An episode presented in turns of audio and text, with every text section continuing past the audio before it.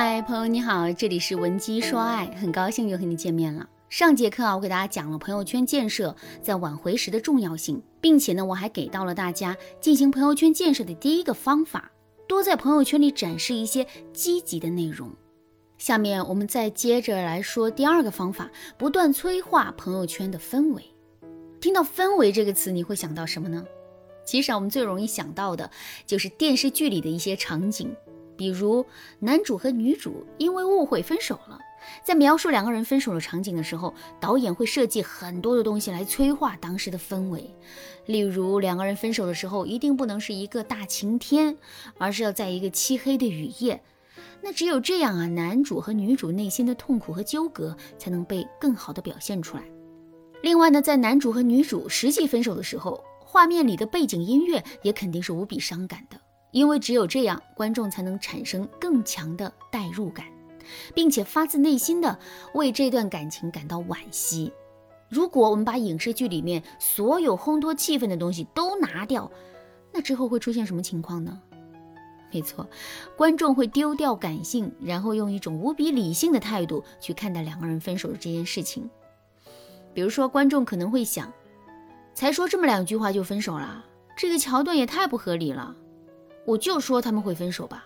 如果这里不闹个分手的话，下面的剧情就进行不下去了。等等，如果观众想的都是这些事情，那么他们肯定就不会为男主和女主的分别感到伤感和惋惜了。听到这儿，大家肯定都知道了氛围的重要性。可是为什么氛围会如此重要呢？很简单，因为氛围能够起到两个无可替代的作用。第一个作用是，氛围能够推动一个人尽快的去完成自己想要完成的事情。如果你曾经暗恋过一个男生，那么你肯定能理解那种想要靠近可是又不敢靠近，想要表白可是又不敢表白的痛苦。不过啊，不管你在最开始的时候多么犹豫和痛苦，最终你还是会表白试一试的。那么，一般在什么情况下，你才会鼓起勇气说出“我爱你”三个字呢？答案其实很简单，气氛到了的时候，比如说你跟男神吃完饭一起在路上散步，路上的风景很美，天上的月亮也很大，丝丝的凉风吹来，男神便把他的外套披在了你身上。这个时候，你内心深处油然生出了一种被保护的感觉，这种感觉让你变得更加的想要靠近这个男人。于是，当你们在路上看到一对耳鬓厮磨的情侣的时候，你心里不知道从哪里来了一股勇气，当场就跟男神表白了。可是，如果没有这么大的月亮，没有这么美的风景，没有男神披外衣的动作，也没有耳鬓厮磨的小情侣呢？那句“我爱你”根本就不可能说出口。这就是氛围的作用，它能推动一个人尽快的去完成自己想要完成的事情。第二个作用。氛围能暂时性的改变，并持久性的影响一个人的认知。你听到一首律动性很强的歌之后，你很可能会随着歌的律动手舞足蹈起来。可是如果没有这首歌的律动，你是万万做不出这样的事情的。你看，氛围是可以暂时性的改变一个人的认知的。如果我们长期沉浸在某种特定的氛围之中，这种氛围也会持久性的影响我们的认知。由于氛围本身拥有这两个无可替代的作用，所以啊，如果我们在进行朋友圈建设的时候，也能利用好氛围这个利器的话，那么我们在挽回爱情的路上肯定能够做到事半功倍的。那么，我们到底该如何催动朋友圈的气氛呢？下面我就给大家分享两个实用的方法。当然啦，仅仅靠下面这两个方法，我们在催化朋友圈气氛的时候是没有办法做到游刃有余的。所以，如果你想学习更多的方法的话，一定要马上添加微信文姬零五五，文姬的全拼零五五，来跟我们的分析师聊一聊。好，这第一个方法是心锚诱导法。什么是心锚呢？在我们的生活周围啊，有很多东西，我们一看见。就会油然生出各种不同的心情，像这种能刺激我们产生一些特别感觉的东西，不管它是好是坏，我们都称之为心锚。就比如“一朝被蛇咬，十年怕井蛇”，这就是心锚在起作用。望梅止渴的典故说的也是心锚的作用。在两个实际交往的过程中，彼此之间肯定有一些特别独特的经历，也肯定有一些代表物能够代表这些经历。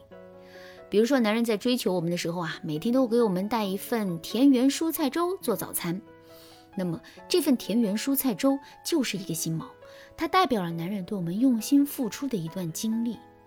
再比如，我们跟男人都很喜欢吃爆米花。两个人每次看电影的时候都会抢同一桶爆米花吃，那么这桶爆米花也是一个心锚。我们可以把这些心锚进行梳理，然后巧妙地展示在朋友圈里。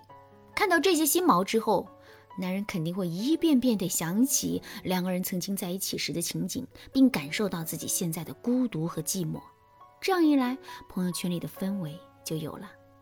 第二个方法，暗示法。暗示是一个很好的营造氛围的方法。举个例子来说，由于工作失误，你被公司开除了。公司呢委托你的经理向你传达这个消息。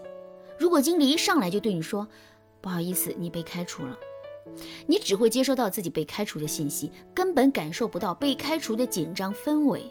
可是如果经理并没有对你直抒胸臆，而是一上来就各种暗示呢？这个时候你的心里反而会更加紧张。感情也是如此。如果我们能够在朋友圈里尽可能多的给到前任一些暗示的话，我们肯定就能够把朋友圈的氛围催化好了。具体该怎么操作呢？其实很简单，比如我们可以故意在朋友圈里啊发一些我们跟优质异性的合影。